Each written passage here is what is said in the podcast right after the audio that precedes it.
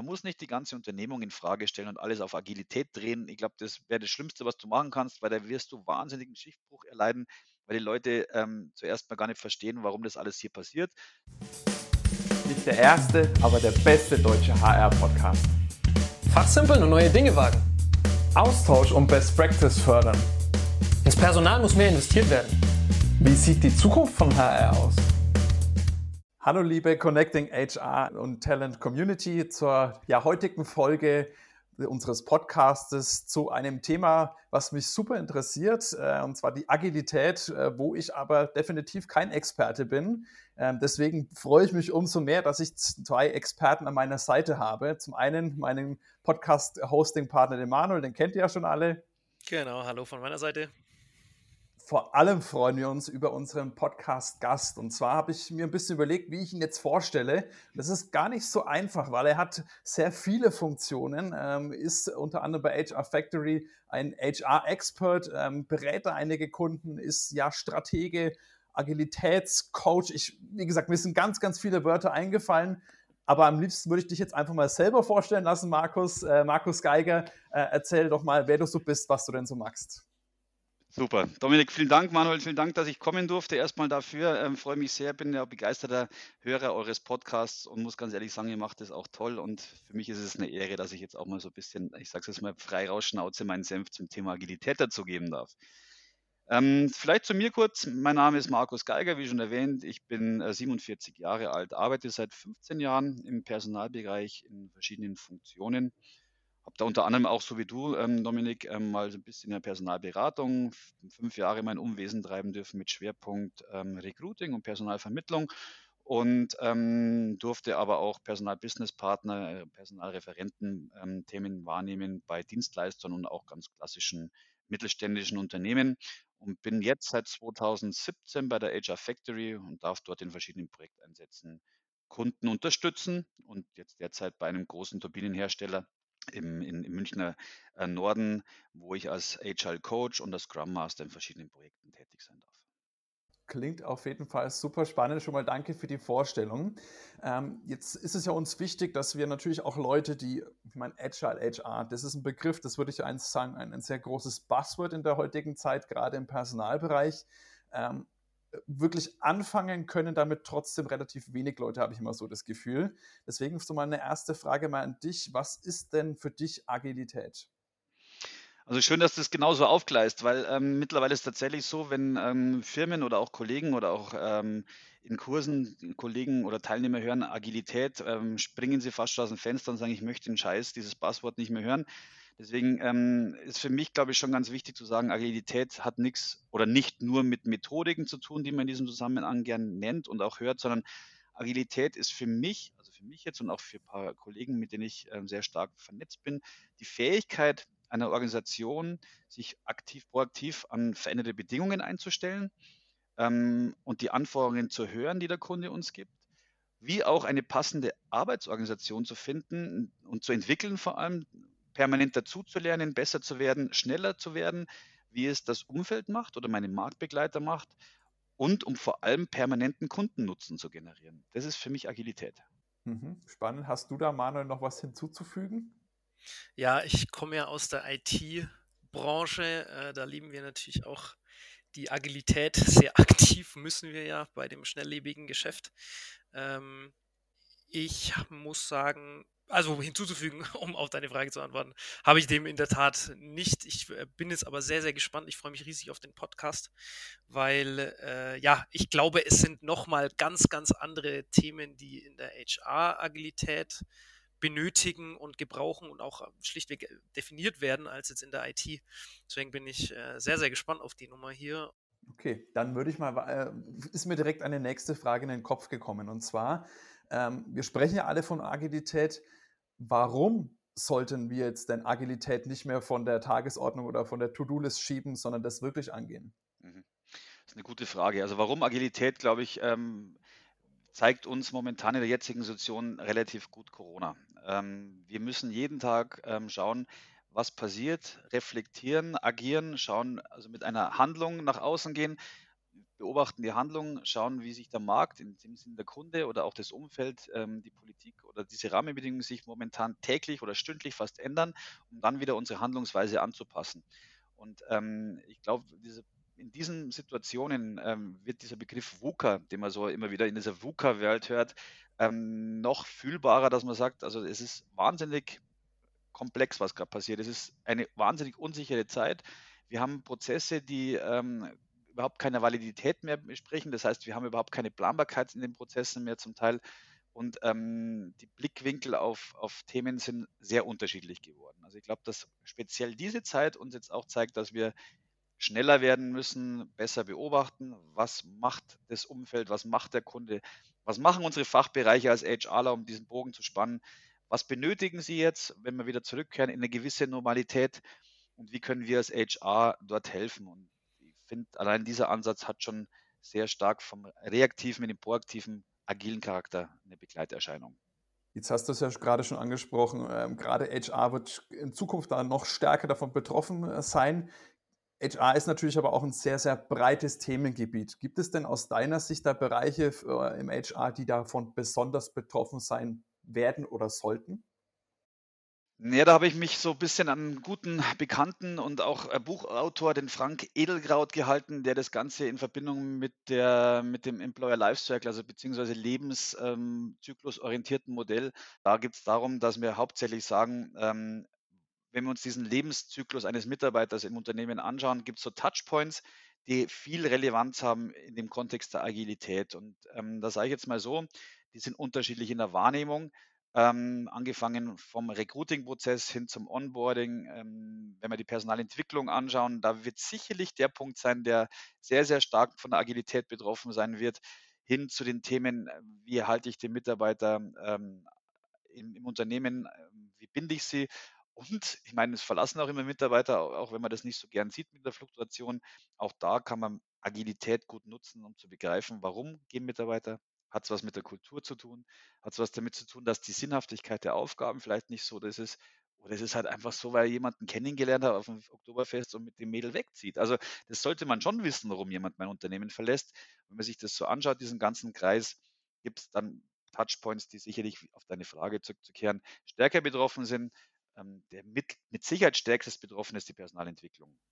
Genau, da würde ich jetzt mal ganz kurz reinspringen. Äh, du hast ja schon angesprochen, die, äh, die Corona-Phase, in der wir jetzt gerade sind, in die Corona-Krise, ist, denke ich, auch so ein, so ein Anstoß, dieses Thema Agilität äh, noch ein Stückchen ernster zu nehmen in der HR.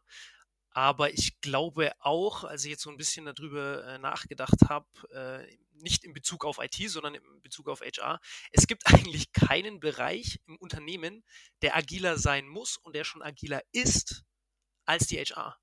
Also wir haben ja jetzt auch äh, mit Mana viel mit Personalern auch gesprochen und jetzt natürlich im Podcast äh, noch mehr. ähm, da ist uns wirklich aufgefallen oder mir auch nochmal schmerzlich bewusst geworden, wie unplanbar so ein Personalertag ist. Ja, also das ist ja jeden Tag anders. Du hast jetzt schon sämtliche äh, Bereiche eigentlich auch im, im, Personal angesprochen. Die sind ja alle wahnsinnig agil. Das letzte, was du jetzt angesprochen hast, war, wenn jemand geht. Das ist jetzt nicht, äh, dass jemand geht und sagt, so, also Freunde in zwei, drei Jahren und dann kann man sich darauf vorbereiten, sondern es ist ja meistens dann relativ kurzfristig oder, oder spontan oder das kann man ja schwer planen und dann muss es aber losgehen. Und selbst wenn man Kündigungsfristen von, keine Ahnung, drei Monaten hat, dann muss man innerhalb von drei Monaten aber ganz flott jemanden finden und dann muss man eine Stellenausschreibung machen und so weiter und so weiter. Also da kommt ja wahnsinnig viel Agilität rein. Deswegen, äh, da würde ich gerne noch ein bisschen tiefer reingehen, wie du sagst, wie kann man das denn in solchen Bereichen vielleicht mal anfangen, obwohl man es eh schon ist, quasi, man ist agil, aber wie kann man das vielleicht ein bisschen strukturierter agil machen? Mhm. Ähm, das ist ein sehr, schöne, sehr schönes Beispiel, was du da gebracht hast, weil vor allem dieses Thema zeigt, dass HR weg sein muss von dem, ich sage es jetzt mal knallhart, ähm, Befehlsempfängern oder von dem, ich warte mal, bis mein Fachbereich irgendwie auf mich zukommt und für mich irgendeinen Task hat, sondern der Personaler oder der Personalbereich muss viel näher an die Fachabteilung ran. Die müssen eher mehr noch verstehen, wo ist denn wirklich der Pain meiner Fachabteilung Weil wenn ich, wenn ich auf Augenhöhe eine Geschwindigkeit erzeugen will, dann muss ich wissen, was braucht mein Kunde. Und mein Kunde ist als Personaler im internen Bereich sicherlich meine Fachabteilung. Und ähm, ich, es gab so den schönen Spruch immer so in alten Unternehmen, Kunde droht mit Auftrag. Ähm, als Personaler ist es eher andersrum die Blickweise. Man müsste sehen, was könnte mein Kunde denn jetzt, meine Fachabteilung, in den nächsten kurzfristig heute, morgen, zwei Wochen, fünf Wochen brauchen?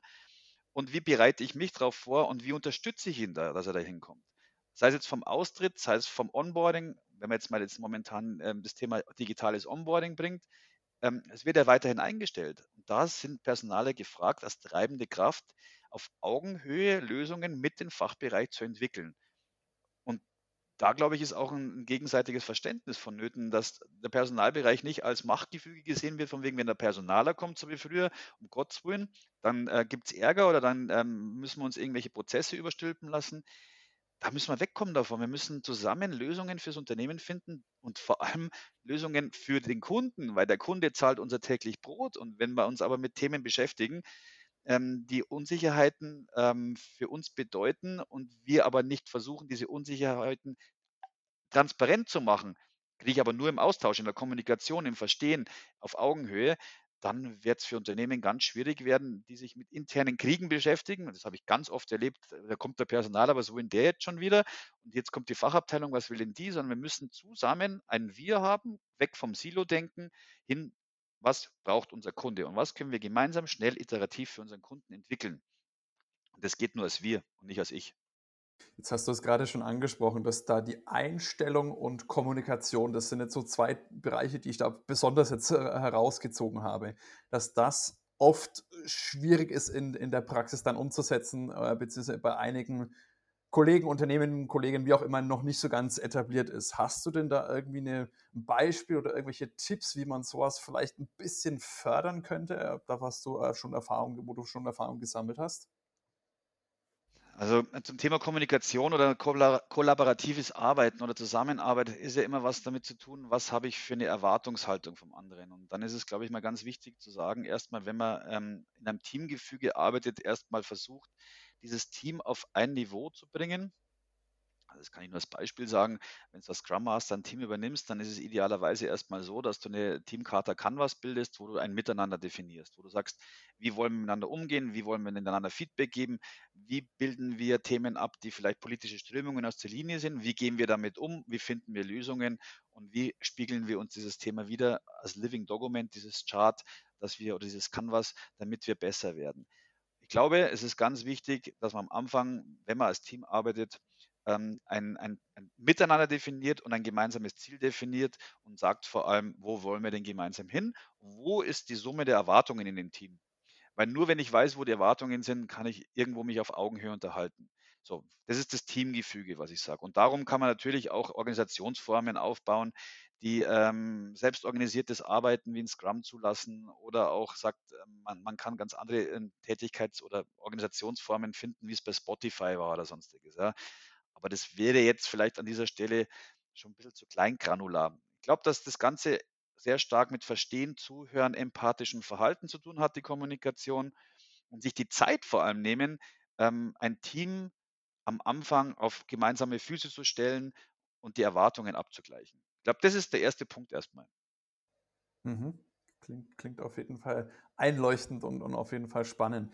Ähm, jetzt hast du schon oder haben wir schon angeschnitten oder ich habe das mal erwähnt, dass es für mich so ein bisschen so eine Mindset-Sache ist. Siehst du das dann auch als Einstellungssache oder muss das wirklich die komplette Kultur des Unternehmens, können das auch einzelne Abteilungen schaffen, das umzusetzen oder muss das ganz von oben kulturell runtergeschüttet werden. Ähm, wie, wie, siehst du das Ganze denn? Das ist übrigens eine meiner Lieblingsfragen, die mir auch in Kursen gestellt wird, Dominik. Vielen Dank dafür. Also, ähm, ich glaube, ähm, es, sind, es sind zwei Richtungen. Ich glaube, man braucht ein Commitment und eine Management-Attention, um eine Kulturveränderung zu haben, weil die das natürlich auch mittragen müssen und in gewisser Weise auch so ein bisschen den Pressure von oben bringen.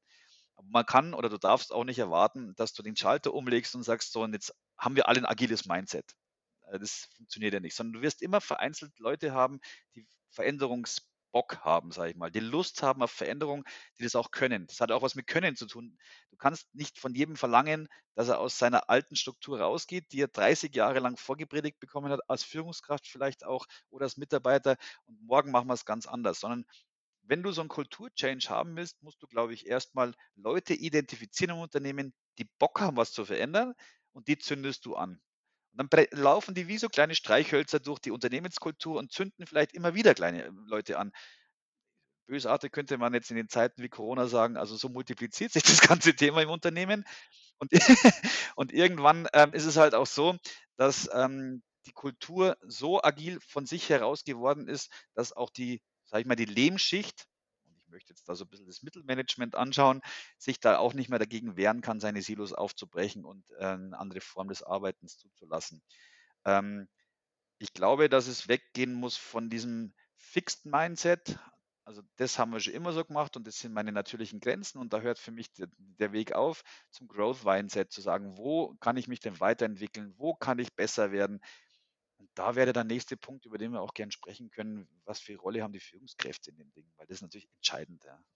Genau, das wäre jetzt auch so ein Punkt, wo ich nochmal kurz reinspringen möchte. Ähm, ich finde nämlich, dass die HR eigentlich prädestiniert ist, diesen Prozess anzustoßen. Ich finde, die sind die Schnittstelle im ganzen Unternehmen. Das weiß jeder, der in der HR arbeitet. Äh, wir haben oder die HRler haben mit allen Abteilungen zu tun. Ja, die sind die Schnittstelle im gesamten Unternehmen. Und dadurch, finde ich, haben sie auch, sind sie prädestiniert dafür, so einen Prozess anzustoßen. Dass sie sagen, wir haben die Möglichkeit, an alle ranzukommen und äh, da dann quasi auch Führungskräfte, wie du sagst, die sprechen viel mit Führungskräften oder hauptsächlich mit Führungskräften auch. Ähm, und da können die dieses kleine Feuer, wie du es ja vorhin so genannt hast, die können das Streichholz entzünden, weil sie eben ganz, ganz viel im Unternehmen vernetzt sind und ganz gut da drin sind. Und deswegen, äh, ich weiß nicht, ob, das, ob du das genauso siehst. Ich habe da nur so ein bisschen, wie ich drüber nachgedacht habe, eben, äh, dass eigentlich wird es ja, also klassisch wird es ja immer, die IT ist agil und äh, hier, IT muss agil sein und so weiter. Ich finde, die HR hat da noch ein viel, viel besseres Spielfeld eigentlich und viel bessere Voraussetzungen, das in dem Unternehmen tatsächlich auch zu pushen und dass es eben nicht von oben kommt, sondern dass man das so als äh, ja, von unten oder von der Breite quasi dann ähm, ins, ins Unternehmen bringt. Siehst du das genauso oder wie, wie ist da deine Einstellung? Also ich glaube, da muss ich mit, mit zwei verschiedenen ähm, Brillen drauf schauen. Also ich bin da bei dir. Ich glaube aber, man muss so ein bisschen, nicht man, es ist immer so ein Unternehmen auch wichtig zu erkennen, warum kann zum Beispiel der HR in manchen Abteilungen nicht viel bewirken, ähm, weil eine Führungskraft sitzt, die sagt, mein, mein Bereich ist ein Wissenssilo und das gebe ich auch nicht her. Und ähm, diese Veränderung brauche ich nicht. Ich habe schon immer nach Wasserfall- und Gantt-Diagrammen gearbeitet. Das hat immer wunderbar funktioniert. Ähm, und man muss auch zu, zu Recht sagen, es gibt auch Bereiche in Unternehmen, ähm, die einen Betriebsprozess abbilden, wo du vielleicht leaner werden kannst, wo du schneller werden kannst, aber wo du bei beiden jetzt keine agile Methode brauchst, um, weil es einfach nichts entwickelt wird. Ja. Du kannst, ähm, ich sage jetzt mal ganz klassisch gesagt, ähm, einen Fertigungsprozess in der, in der Linie kannst du vielleicht schneller machen, kannst die Schnittstellen leaner machen, aber du brauchst jetzt allein in, der, in dem Betriebsprozess keine agile Methodik, weil das wirst du nur langsamer. Also das, glaube ich, muss man schon auch erkennen, dass man sagt, wann ist es denn sinnvoll, die agile Methode einzusetzen. Aufs Mindset zurück ist es schon so, dass ich ähm, glaube, dass sich ähm, Unternehmen dahingehend schon bewegen müssen, weil zukünftig, wenn man sich die Generation Z oder jetzt vielleicht die davor noch die Y anschaut, einfach ein Arbeitsumfeld sich wünschen, das nicht mehr durch Law and Order geprägt ist, sondern durch eine Kommunikation der Wertschätzung. So. Und da ist HR sicherlich in der Rolle, ähm, den Führungskräften zu erklären, wir brauchen diese Generationen danach, wir brauchen, das sind die Treiber der, der, der neuen Techniken, das sind die Leute, die einfach ähm, digitalisiert ganz anders unterwegs sind.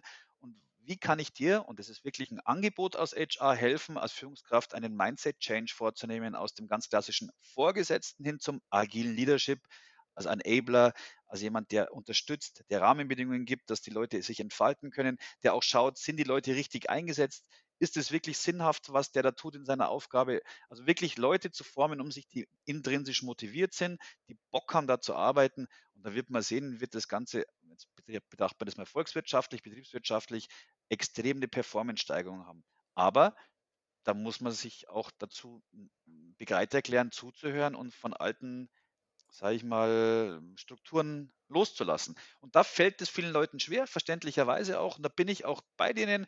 Und da ist HR, wie du so richtig schön sagst, Manuel, sicherlich ein Wegbereiter, der den Kulturchange begleiten muss und so ein bisschen die Fahne auch trägt dafür. Da würde ich jetzt hier mal ganz kurz eingrätschen oder reingrätschen. Wir laufen nämlich schon wieder mit großen Schritten auf die 20 Minuten zu. Ähm, wie ihr wisst, wollen wir das natürlich immer alles in einem verdaulichen Format halten. Deswegen, äh, ja, es ist aber jetzt nicht äh, das Ende der Konversation, sondern nur das Ende der Folge. Teil 2 des Gesprächs mit Markus könnt ihr natürlich in der nächsten Folge dann hören. Wenn euch diese Folge gefallen hat, würden wir uns sehr freuen, wenn ihr uns auf der Streaming-Plattform eurer Wahl bewertet. Fünf Sterne sind natürlich immer das Beste, aber wir nehmen auch gerne vier Sterne. Bis dahin, macht's gut. Ciao, ciao.